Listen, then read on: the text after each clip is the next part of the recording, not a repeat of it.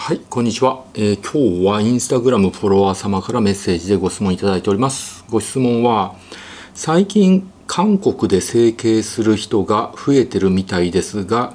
外国で整形するのって怖くないんですか？三木谷先生の意見を聞かせてほしいです。というご質問です。まあそうですね、日本人で韓国に行って整形する人っていうのは、まあ、昔からですねちょこちょこいるんですけどやっぱりあの最近になってですねやっぱり増えてきてるっていうのはありますね。まあ、特にそのコロナの期間中はね海外に行くことがねなかなか難しかったんで少なかったんだけどまたその、えーコロナ禍が終わってですね韓国で整形する人がまあ増えてきて、まあ、日本は日本ででですねその逆に日本に来て整形す、えーしに来てくれる方が増えてるっていうのはあります。日本の場合は、まあ、中国とかあるいはモンゴルとか、えーそうですね、ベトナムとかですねそういった地域から整形日本にやりに来てくれる人が、えーたくさん増えてるっていうのはあります。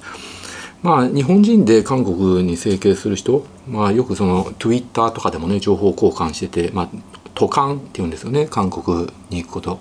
渡韓整形とかそういうのでですねいろいろ情報交換してる人とかも多いんですけどあ Twitter じゃなくて X でしたねすいませんでした。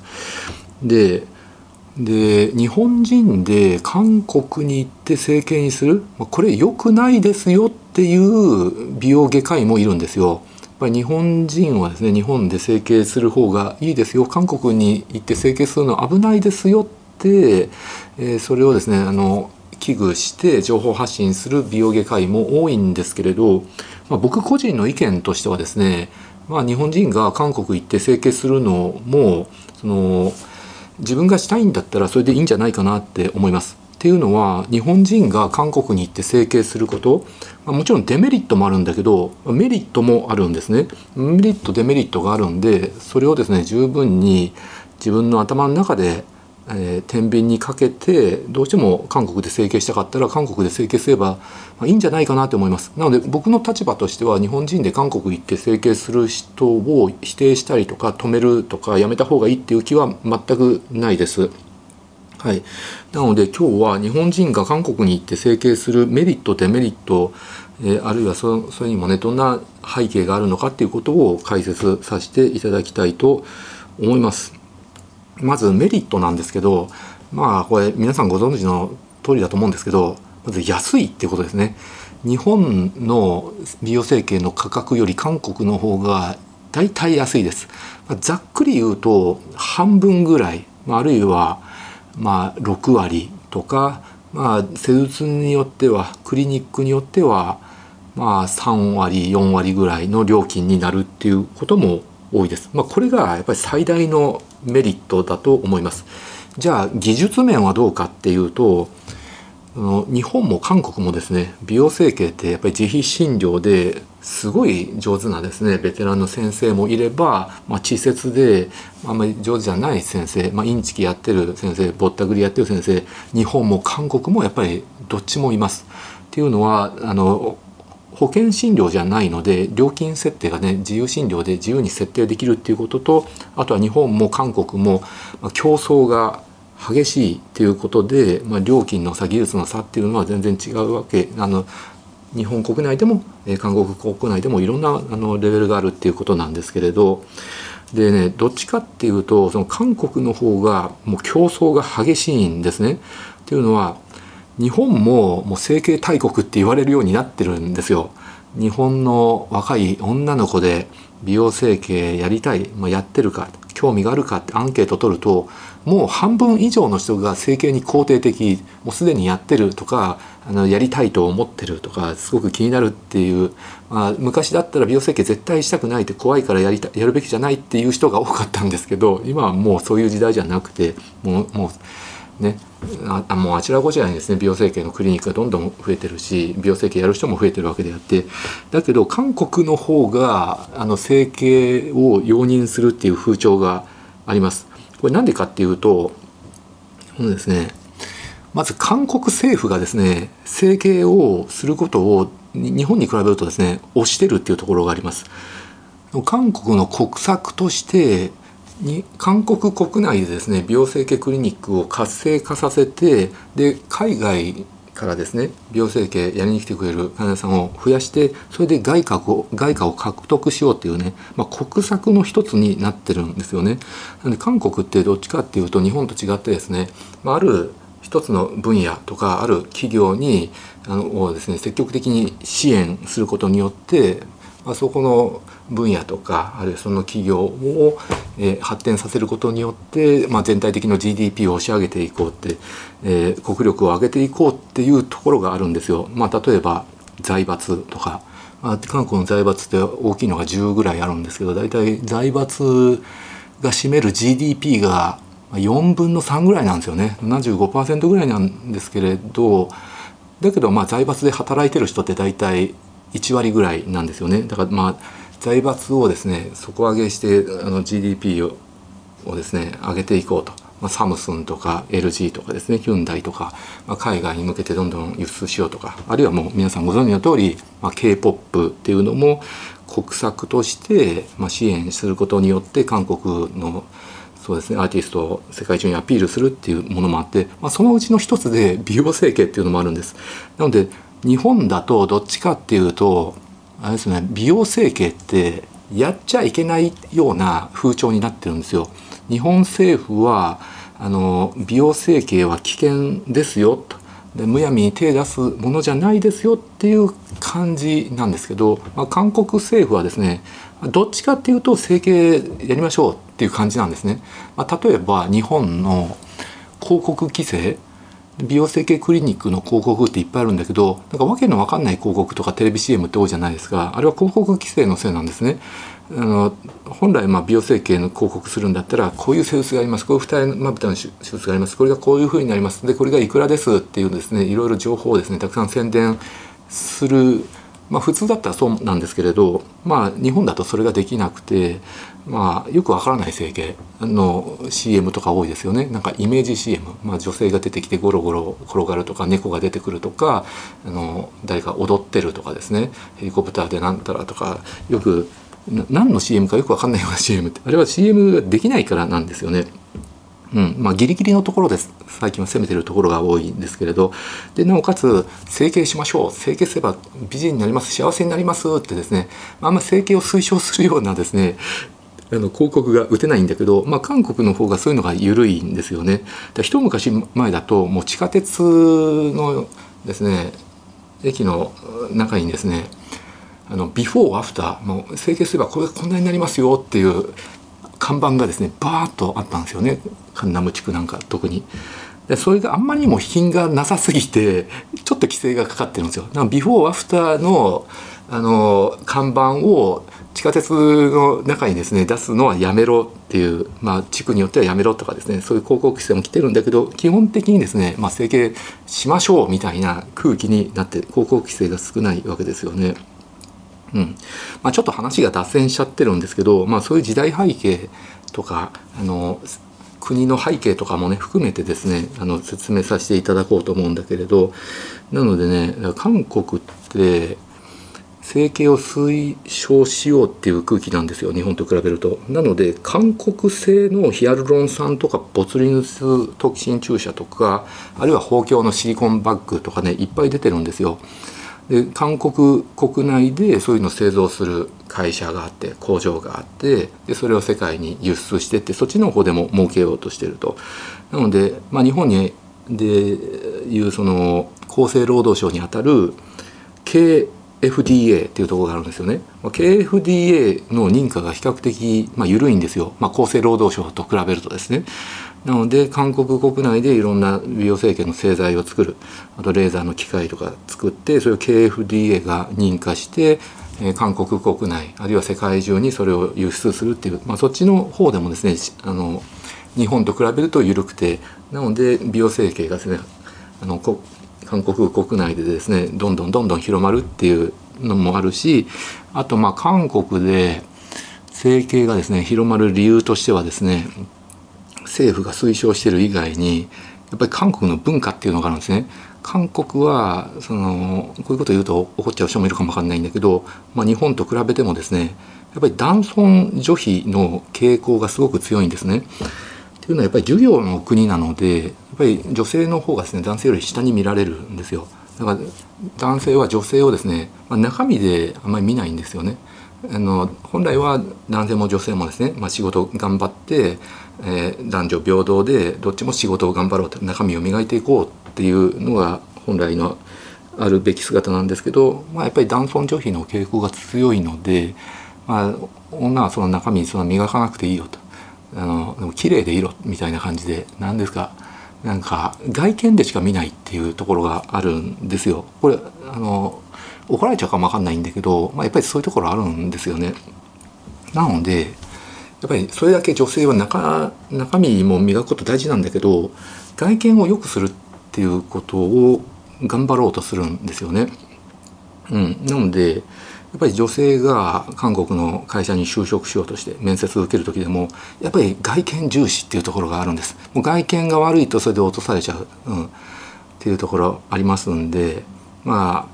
あなので美容整形以外でもコスメとかあとエステとかねあの美容皮膚科とかですね。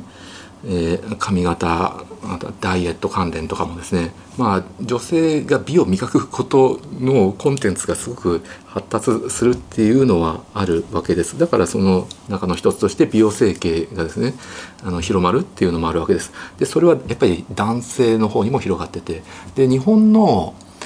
若い女の子あと男の子ももう最近はもうスマホでね自撮りしてインスタグラムとか SNS に投稿してですね。でそれによってどんどんルッキズムが助長されてるんですね。自分の顔はなんてブサイクなんて誰々ちゃんの方が可愛いなって、まあ、その傾向は韓国の方が日本よりもはるかにあの強いです。だから韓国の若者の方が日本の若者よりもはるかに不幸ですよね。まあ大体その一流大学、ねまあ、受験勉強頑張って一流大学入って卒業したんだけれどあの就職できなくて高学歴で2位としてるとかですね、まあ、若者の就職率下がって失業率上がっててね韓国の若者の方が日本の若者よりもですねいろんな点でですね不幸っ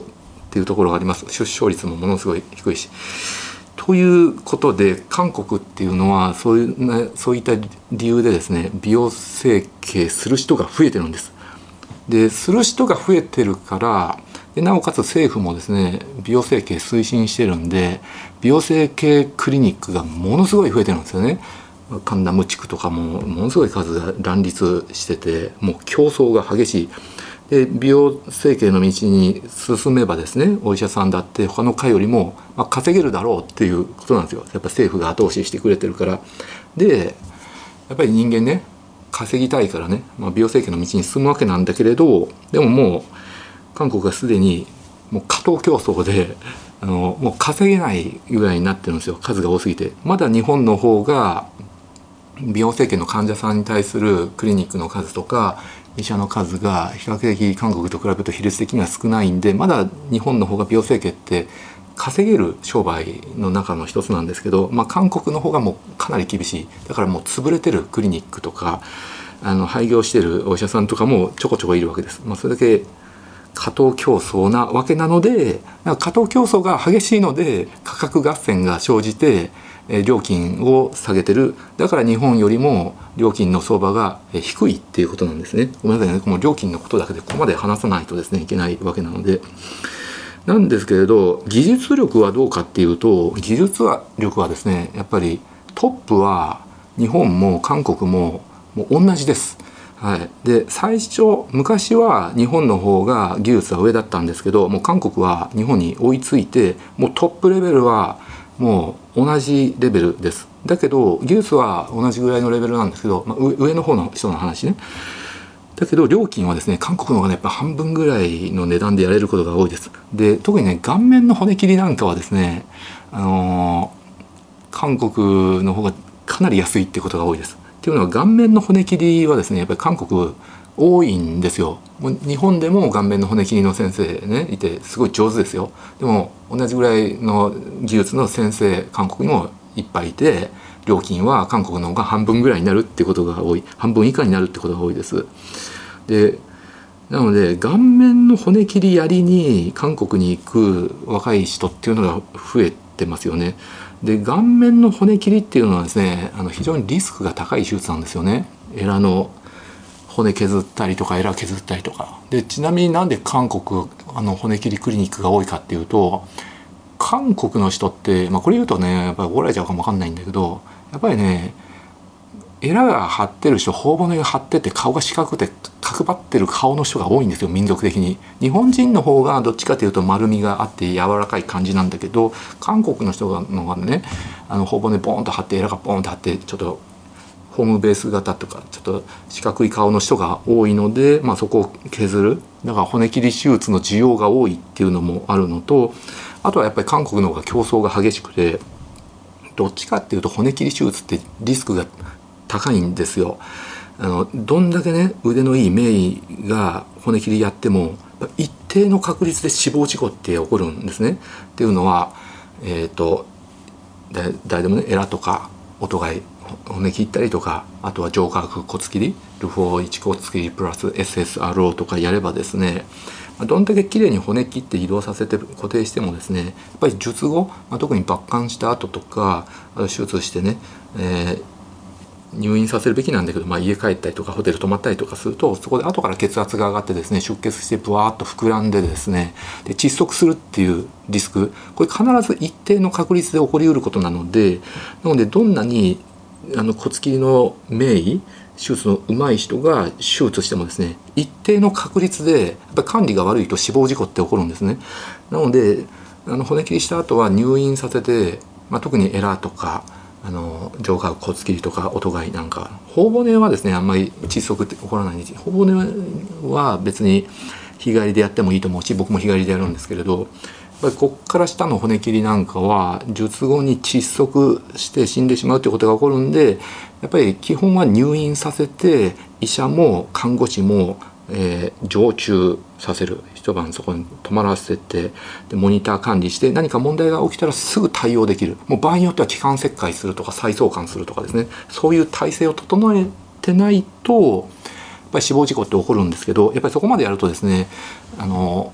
人件費もかかるしその当直しないといけないと。ってなると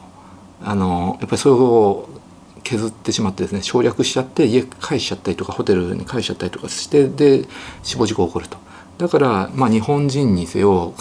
中国人にせよ、まあ、韓国人にせよ韓国で顔面の骨切りして手術後に、えー、死んでしまうっていうですね死亡事故がちょこちょこ起きるんですよね。だから韓国の骨切りの死亡事故って多いです。でも日本でも骨切りすれば一定の確率で死亡事故が起こります、まあ、ということで韓国に顔面の骨切りをやりに行く先生って多いんですよね。うん。っていう感じなんですよね。だからまあ顔面の骨切りっていうリスキーな手術をある程度やんないとあので回転よくしないともう利なんですか集客もできない利益も上がらないっていうぐらい韓国の美容整形クリニックって競争が激しくてもう常にですねもう新しいのできて潰れて新しいのできて潰れてっていうのを繰り返してる状態なんですよね。ということでねあのトップレベルの技術力っていうのは一緒なんですよ。やっぱりその韓国も民主主義国家で資本主義をの状態を30年以上続けてるわけですよね。韓国って1987年に、まあ、それまで軍事政権だったのがですね民主化してですね、まあ、それ韓国の国民がですねそういう運動をしてすごい頑張って民主化できてでも30年以上ね、えー、民主主義が続いているわけで、えー、資本主義体制が続いていればですね美容整形って必ずその経済が活性化してみんなが豊かになればどんどんどんどん発展していくわけなんですよね。なので30年以上の年月かけて韓国の美容設計の技術はもう日本に追いついてまし追いつきましたね完全にね。なので、まあ、東アジアで言えば日本韓国台湾香港は大体トップの美容整形の技術はあの同じぐらいなんです。で中国だとですねやっぱりずっとその社会主義体制が続いていて続いていたとでその後改革開放路線でですねで美容整形のクリニックもだんだん増えてきたんですけどやっぱり社会主義体制がずっと続いてる国っていうのはですねそういったサービス業の質がすごい悪いんですね。今までは社会主義でまあね政府に言われた通りの仕事して、まあ、最低限の仕事して最低限の給料だけもらおうって考えてた人が多いのがこれがあの自由な経済になるとですねまあ頑張ってですねサービスの質を良くして競争してお金稼ごうってなるんですけれどやっぱりですね昔の社会主義の体制の癖が抜けきれてなくてあんまり質のいいサービスをすることができないんです。だから日本に美容整形しに来てくれる中国の人多いんですけど、まあ、富裕層の方が多いんですけど中国から日本にいらっしゃる方は、まあ、みんなね口を揃えて中国の整形はもう信用できないって。中国の美容外科医美容クリニックは信用できない。だから私は日本に来てやるんだってあの僕らのところに来てくれるわけであって。だけど、まあ、中国にも一応美容整形クリニックあるんで富裕層じゃない人たちは中国国内でやるんですけど、まあ、富裕層は高いお金かけてでも日本に整形をやりに来てくれるっていう状態なんですよね。うん、はい。っていうことなんでだけど日本も韓国もやっぱり美容整形クリニックってね自費診療なんでピンキリなんで下の方に行けば行くだけ本当にひどい技術あるいはぼったくりする医者クリニックっていうのはあるわけなので、まあ、韓国で美容整形する時はもうちゃんと調べてですね、まあ、技術力がしっかりした上の方のお医者さんの、え、治療を受けるようにっていうことをやった方がいいと思います。はい、あとはまあメリットとしてはあんまり推奨できないんだけどまあ韓国好きな人にとっては整形するついでに観光ができるってことですよね。だから美容整形手術前に観光するのはいいんだけど、まあ、大掛かりな手術して顔がバンバンに腫れてる状態であのソウルの街中をねあの観光して歩き回るっていうのはおすすめしないんですけど、まあ、ちょっとした治療、まあ、皮膚科的な治療とかダウンタイムのかからない治療だったら観光ついでに整形するのもありかもわかんないですけれどっていうそんなところがメリットかな。じゃあデメリットとなるとやっぱり、まあ、遠いと、うん、なので、まあ、飛行機。まあ格安 LHCC とか使う人が多いんですけどであと1泊1万円とかのね安いホテルに、えー、泊まって渡韓して整形する日本人って多いと思うんですけどまあ旅費がかかるわけなんですけどだけど施術する治療費が例えば日本だと200万円かかるのが韓国で100万円でできるんだったら旅費が多少かかってでもトータルの料金は安くなると、まあ、そういう理由で韓国でね整形する日本人の方はいるわけですけれど、まあ、遠いっていうのはですねやっぱり何かトラブルがあった時にアフターケアをしっかりやってくれない。ああの行けばやってくれるかも分かんないんだけどいけないんですよね、まあ、それが最大のデメリットだと思います。どんだけ技術力の高いお医者さんがいい手術しても必ず一定の確率でトラブルは起きます。出血感染皮膚壊死麻痺とかね、まあ、その場合通院してアフターフォローしてもらわないといけないわけなんだけどいけないんですよね。まあ韓国のねお医者さんも来てくれればやるかもわかんないけどもう長期間にわたって通い続けないといけないようなトラブルになった時に患者さんとしてもね通えないんですよ。だからそういう時はしょうがないから日本のお医者さんに行くわけです。そうすると日本の料金であの修正手術したりとかフォローするんでお金が結局ものすごいかかってしまうっていう、まあ、そういうリスクがあるわけですね。うん、あとはね韓国の手術って比較的ね大掛かりな手術が多いんですよやっぱりそれだけ競争が激しくなってるんでそのみんながやってるような手術だともう差別化できなくて患者さん来てくれないと。となると予想がやってないような大掛かりな手術をして集客しようっていう方に走るんですもうリスク覚悟でっていうことになるんです。なので顔面の骨切りでもですねもうここまでしか削れないのをもう音外神経ギリギリまで削ってそうすると麻痺が残ってあ術後の出血もとかですね。でカマキリみたいな変な顔になっちゃってでトラブルとかね起こるとかそういうこともあるしあと鼻の手術でもですねまあ、微中隔延長でですね、まあ、あんまり出すとさすがに皮膚に負担がかかって曲がるとか飛び出るとかあのあと術中の感染が怖いからっていうのももう無理してものすごいピノピノキオみたいな鼻にしちゃうと、まあ、そうするとトラブルが起きやすいし、まあ、患者さんとしてはこんなピノキオみたいな鼻望んでなかったってなってあの術後不満残るんだけどやっぱり韓国またねそこのクリニック行って修正してもらうっていうのももう嫌だと。で結局日本で修正して高いお金かかってしまうとかですね、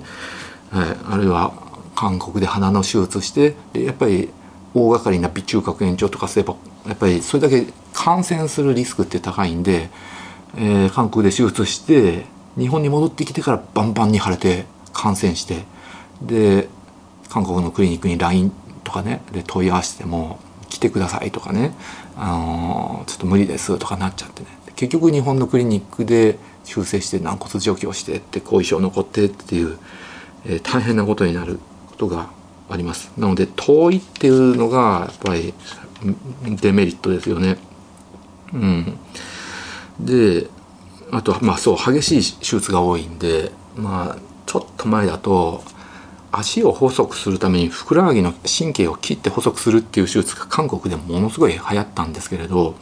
まあ日本だったら一部の医者除いてこんな手術は良くないってなるんですよね。やっぱりふくらはぎの神経切ればそれね運動神経が完全になくなっちゃうんで筋肉萎縮するんですよね。で足すごい細くなるんですけどその運動能力も落ちるし長時間歩いたり立ったりとかもできないし年取った時にですねあの障害者になる可能性も高いわけですよね。まあ、年取った時に早く老化して歩けなくなっちゃうわけですよね。こんな手術やるべきじゃないんだけどやっぱりそういう激しい手術までしないといけないっていう状態差別化しないといけないんでまあ韓国でふくらはぎ手術して後遺症残ってもう訴訟がすごい起こって今でもほとんどやってないとか。だから韓国でやってる激しい手術っていうのは今すごい流行ってるんだけど、まあ、何年か経つとすごいトラブルになって大問題になって後遺症爆発するとかですね。うん、そういう可能性があるわけですよね。だから日本の美容整形の方がどっちかっていうとちょっとおとなしめの、えー、整形する先生が多いですよね、まあ、そこまで激しいことしなくてもいい状況だからっていうのがあると思いますだけど日本もですね今美容整形に参入するあの資本家とかお医者さんとかもうクリニックもどんどん拡大してるとこが多くなって過当競争がどんどんひどくなっていずれ韓国のような状態になってで料金も下がるっていう可能性もあります。もう今はまだ美容整形って比較的あの頑張ればね実力があれば稼げる職種なんだけどだけども一部のね一部というかもう大部分の大手のクリニックなんかもぼったくり整形走って2万9800円埋没法ができるって広告打って実際来てみると30万円50万円じゃないとできませんよってねぼったくって嘘でたらめ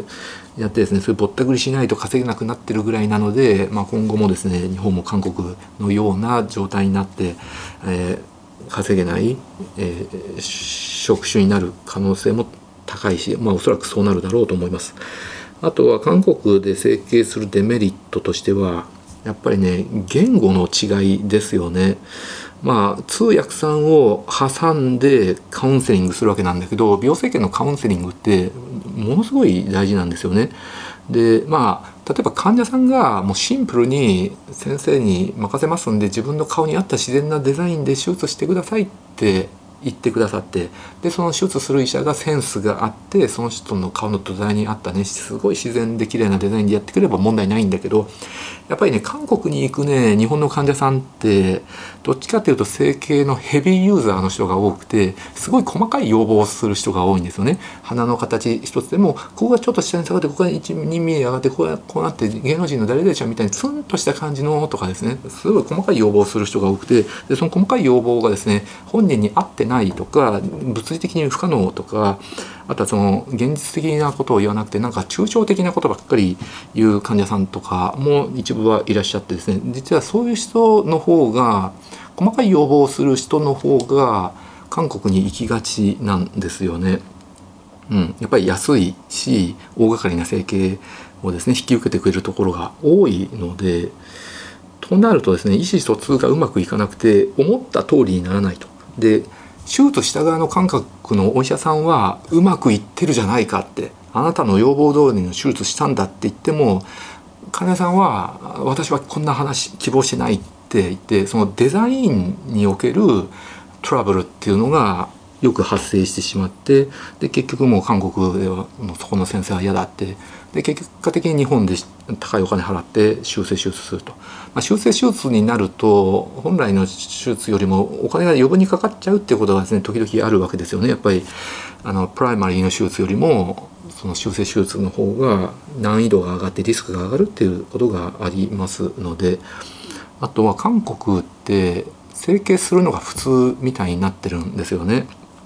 うん、日本人の方がどっちかっていうと整形はしたいんだけどやっぱ整形したってことがバレたくないから整形だってわからないように整形してください。自然な仕上がりにしてくださいっていう人が多いしそういう要望の人が多いんだけど韓国はもう整形してるってことがオープンになっても、まあ、そんなに恥ずかしくないっていうことが多いんですよ。日本と比べるとね。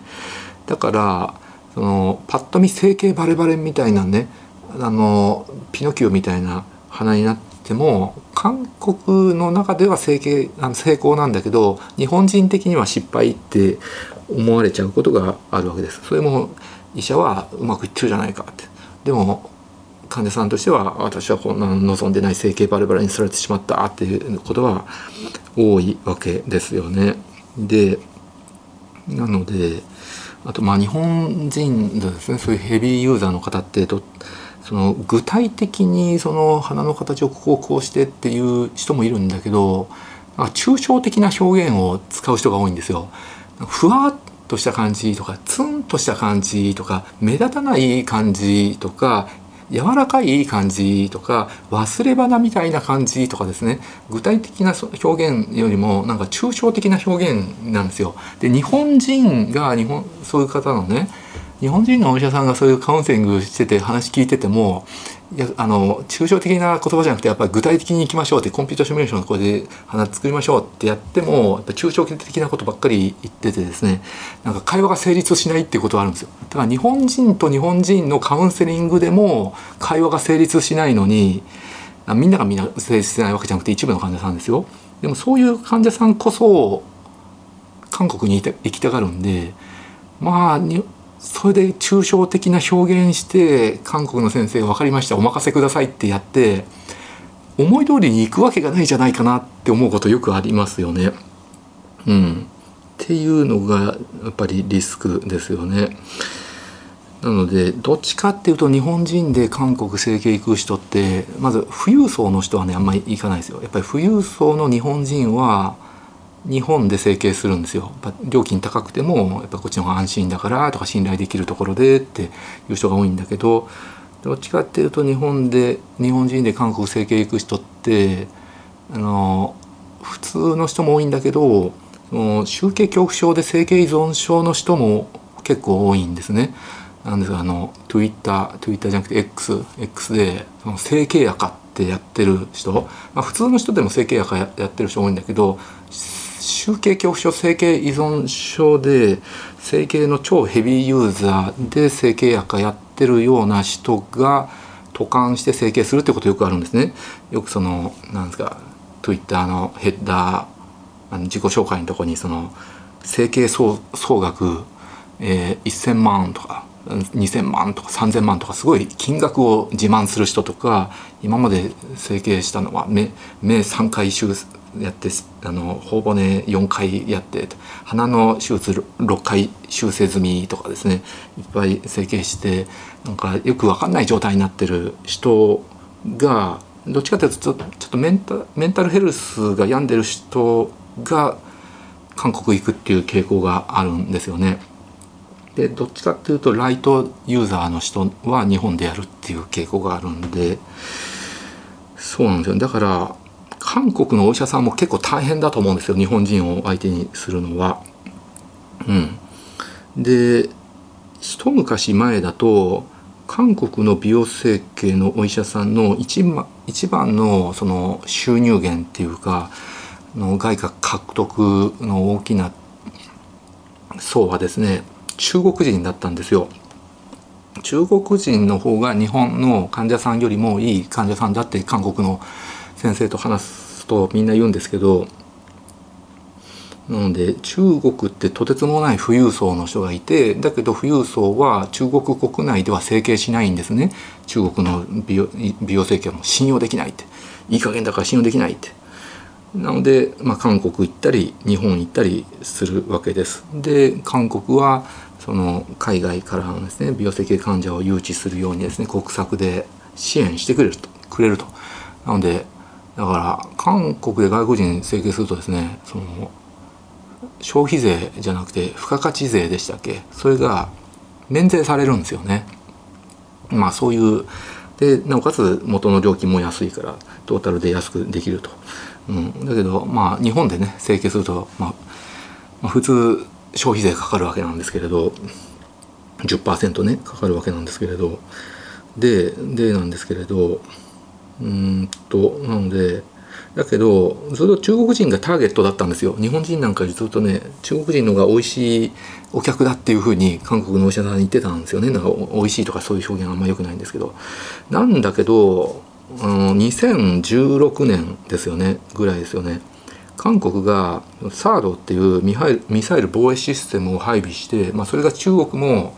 その射程内に入ってたわけですよねそのはあの守備をする範囲内に入ってたわけなのでそれで中国政府が韓国に対して反発して、えー、中国の旅行を中国人の韓国に行く旅行を、まあ、制限して、まあ、そうしたらですね中国から韓国に整形する人がすごい減っちゃったんですよ。でその後韓国は日本人を最大のターゲットにするようになったんですよね。うん、なんですけどやっぱり中国人の方が富裕層で金っ払いもいいと。でなおかつその時ですね韓国の美容整形クリニックはですねもう中国人お金持ってるし情報弱者が少ないからもうぼったくってやろうって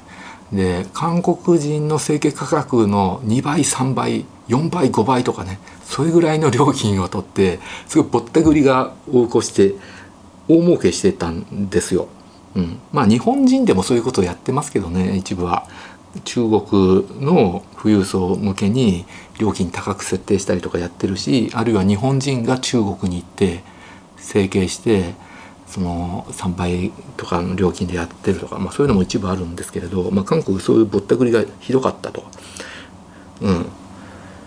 ぼったくりもひどかったですよと。で、まあ、サードのこともあって旅行制限があってぐっとね、中国人の患者さんが減ってしまったと。でその後ゼロコロナ政策もあってもうさらに、ね、もう中国からの患者さんを見込めない状態になってでその後、まあコロナも収束して、まあ、日本人も、えー、韓国行って整形する人もまた増えてきたってで今に至るっていう状態でで中国からも韓国にね整形する人ちょこちょこ増えてきたみたいなんですけれどやっぱり過去にぼったくりやってるとかあるいはやっぱり中国人が、まあ、顔面の骨切り手術とかが多いと思うんですけどやっぱり韓国で整形して死亡事故が起こると。ぼったくりもひどいしそれ以外の細かいトラブルもすごく多いんです、まあ、基本的に美容整形って必ず一定の確率でトラブルって起こるんです。どんな名医でもどんな完璧に手術をするお医者さんでもやっぱり医療行為なので必ず一定の確率でですねあの合併症って起こるわけです。感染出血麻痺とか皮膚壊死とかね。だけどそのトラブルの確率がすごく多かったと。なので中国のそのなんですか在韓中国大使館がもう中国人は韓国で整形するのもうちょっとねよく考えてくださいっていうそういう牽制をするようになって一気に中国から韓国に行くね整形する人もまたそれで減ってしまったっていうのもあって今少ないんですよね。で中国の富裕層は韓国じゃなくて日本に整形しに来てくださるようになったわけです。まあ、日本の方が韓国で整形するよりなんかトラブル少ないみたいだしぱり日本の方がなんか大事にするっていう傾向があります中国の患者さんを。やっぱりおもてなしの精神っていうのもあるわけだしやっぱりその中国の美容整形クリニックあ違う日本の中国日本のね美容整形クリニックにとって中国の富裕層の患者さんってすごいありがたい存在なんですね。でもちろんその中国の患者さんばっかりに依存するっていうのは良くないんですけどだけどまあ僕はそのある程度ね日本と中国うまく付き合ってでなおかつそのやっぱり中国のですね市場大きな市場なので日本に整形しに来てもらって日本にお金を落としてもらうっていうのは依存しすぎるのは良くないんだけれど、まあ、ある程度はま悪くないんじゃないかなって思ってるんですよ。まあ、完全に依存するとですね中国政府の思うツボになって突然その旅行者をですね制限してでそれを外交のカードに使われたりとかするので依存しすぎるのは良くないんだけどやっぱり日本のね自動車にせよあといろんなねテクノロジーえーと、電化製品とかにしてもやっぱり中国の巨大な市場にですねえー、そういう輸出してですね売りさばいてで日本の経済を活性化させるっていうのもある程度大事だと思うんですよね。もちろん依存しすぎるのは良くないんですけれどなのでの中国の富裕層は韓国のクリニックにとってもすごく美味しい患者さんだったんですけどそれに比べると日本の患者さんってあの中国の富裕層に比べるとちょっとケチだっていうふうに韓国の先生は言いますよね。で日本の美容整形の患者さん、まあ、特にそのヘビーユーザーの人が多いんで、うん、なのであのカウンセリング巡りをする日本人が多いんですよね。まあ、日本国内で整形する日本の患者さんも何件かカウンセリング回ってそれからどこでやるか考えるっていう人が多いんですけど中国の富裕層の人ってもうブローカーとかがですねあの間に入っててその仲介者がマージンを取るんで絶対ここに紹介するとか決まってるんで、まあ、カウンセリング巡りしなくてもう来たらまあほぼ間違いなく自分のクリニックで整形するっていう感じなんですけどまあ日本人もその仲介業者とかねあの間に入れて通訳さんとかも頼んで韓国で整形する人多いんですけど何件かカウンセリング回ってそれから考えるっていう人が多いので、まあ、韓国のお医者さんにとってもねあの日本人の患者さんが来て、まあ、中あの通訳を挟んでカウンセリングすると実際ね言葉でカウンセリングするより時間が2倍3倍かかるし労力もかかるんだけどそれでも結局その3件4件カウンセリング回るからやる確率は3分の1とか4分の1なのでやらないっていうことが多いんですね。時間かけてしっかりカウンセリングしたにもかかわらずやってくれないとかなるんででも中国の患者さんは来たら必ずやってくれるし高いお金もねあのケチらないで払ってくれるからまあ韓国の先生にとっては中国あの日本の患者さんがねなんか最近はそんなに美味しくない患者だけどでもそれでもやらざるを得ないと。やんないと潰れちゃうからっていうふうにおっしゃってますよね。なんですよなので韓国のね美容整形クリニックってねほんとよく潰れるんですよ。それは経営がうまくいかなくて赤字で潰れちゃうってこともあるしトラブルがたくさん続いて評判が悪くなってでもう一旦潰してでクリニック名の名前を変えて新たにまた開業するとかですねすごいその回転が早いんですよねだから日本の患者さんも韓国で整形してでね、えー、やったと。でまた1年2年経ってちょっと不具合が生じてですね修正修正そこのクリニック行こうとするともうそこなくなってると。でそのやってくれた先生調べると別のクリニックでやってると。で別のクリニック行くと、まあ、そこは私があ私がやった手術なんですけど前のクリニックとは経営が違うんでここで修正するとお金かかりますとかねそういうトラブルもあるわけであって、まあ、仮に手術がうまくいけないってなくて1年2年経って変形してその修正行ってもまたお金かか取られちゃうとかね本来は無料で修正すべきことだけどもうクリニックがないとか、うん、よそのクリニックの同じ先生行ってもお金取られちゃうとかですねそういうトラブルもあるですよね。あとはですね韓国はやっぱりその広告規制が緩い分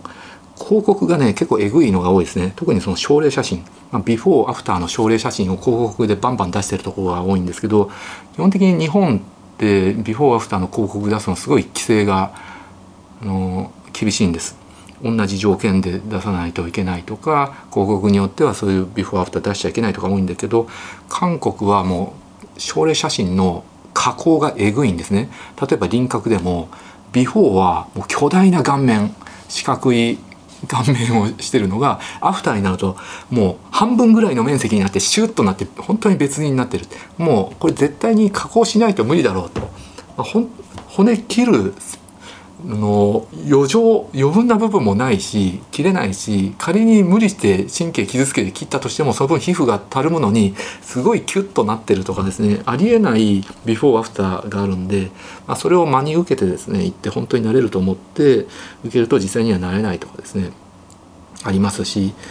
あとはねゴースト整形っていうのが韓国流行ってるんですよ。有名な先生あの人気のある先生のとこには予約が集中するんだけど有名じゃない先生とか人気のない先生っていっぱい言ってて予約がカラカラっていくとこがあるんですよね。なのと有名な先生のとこにはいっぱい患者さん来るんだけどその先生ばっかりだとその全部さばけない手術さばけないんでとりあえず手術しますよって言ってで全身麻酔かけてで他の若い先生が手術するっていう、まあ、それゴースト整形とか幽霊幽霊幽霊整形とかね言うんですけれど、まあ、そういうのが多いので、まあ、実際この先生にやってもらいたいと思ったのに違う先生にやられてでうまくいかなくてトラブルっていうこともありますよね。あとは韓国のお医者さんにとってね日本の患者さんって、まあ、文句言わないってみんな言いますよね。これが韓国の患者さんだと思い通りにいってないうまくいってないとかだとすごいわーわーわーわーわーわーってクリニック内で大騒ぎするんですよね。わーわーわーわーわーわーって感情的になって大騒ぎして大変な修羅場になるんだけれど日本の患者さんってどっちかっていうともううまくいってなくても泣き寝入りしてもう来ないでくれる人が多いって言います。うん、あるいは中国の患者さんでも思い通りになってないとクリニック内でわーわーわーわーわーわーわーわーわーわーわわってね大騒ぎしてあの修羅場になることが多いんですけど日本の患者さんはあまり大騒ぎしないと。でなおかつ遠いからもう来ないでくれると日本でお金払って修正してくれるから、まあ、楽だとかね、まあ、そういうふうに思われてるっていうのもあります。はい、なので、まあ、その分ですねあの真剣度がちょっと違ってくるかもわかんない 日本の医者と韓国のお医者さん。あとはこう本当に残念な話だしこれ言うと怒られちゃうかもわかんないんだけどやっぱり韓国って幼少期のね教育から反日的な思想を植え付けられてるんですね。その韓国朝鮮半島っていうのは日本にですねあの植民地支配を受けてて搾取されてたと従軍慰安婦だの徴用工だのってあのひどい目に遭わされてきた搾取されてきたんだっていうふうにその教育それがいいか悪いか正しいか間違ってるかはちょっと置いといてそういう教育を受けているわけです。竹島じゃない独島は日本あの韓国の領土だとかですねそうそういう思想を植え付けられるので韓国人を整形するのと日本人整形するのとまた区別してるっていうお医者さんも本当にごく一部だと思うんですけどほとんどの韓国のねお医者さんそんなことなくて真面目に日本の患者さんやってくれると思うんだけどそういう反日的な思想があってちょっと差別してる区別してるってお医者さんも一部いる可能性はありますよという感じですね。うん、なのでまあそうですねそんなところですかね。なので本当はね韓国のお医者さんもですね日本人を相手にするよりかは、まあ、本当は昔みたいにね中国の富裕層を相手にしたいんだけど中国の富裕層はもう韓国じゃなくて日本の方に行っちゃうっていうのがああるみたいでまあ本当に韓国の美容設計業界ってね厳しい苦しい状態みたいです。まあ美容整形だけじゃなくてねもう韓国の若者自体もね失業率も20%超えたりとかね。一流大学頑張ってね勉強して卒業したのに就職できなくてニートやってるとかもう未来がない暗いっていう人たちが多いですよね。だから韓国の若者たちもお金があれば整形したいんだけどお金がないから整形できないっていう人が多いみたいです。はいっていうのが私の意見です。これを参考にしていただきたいと思います。ご視聴ありがとうございました。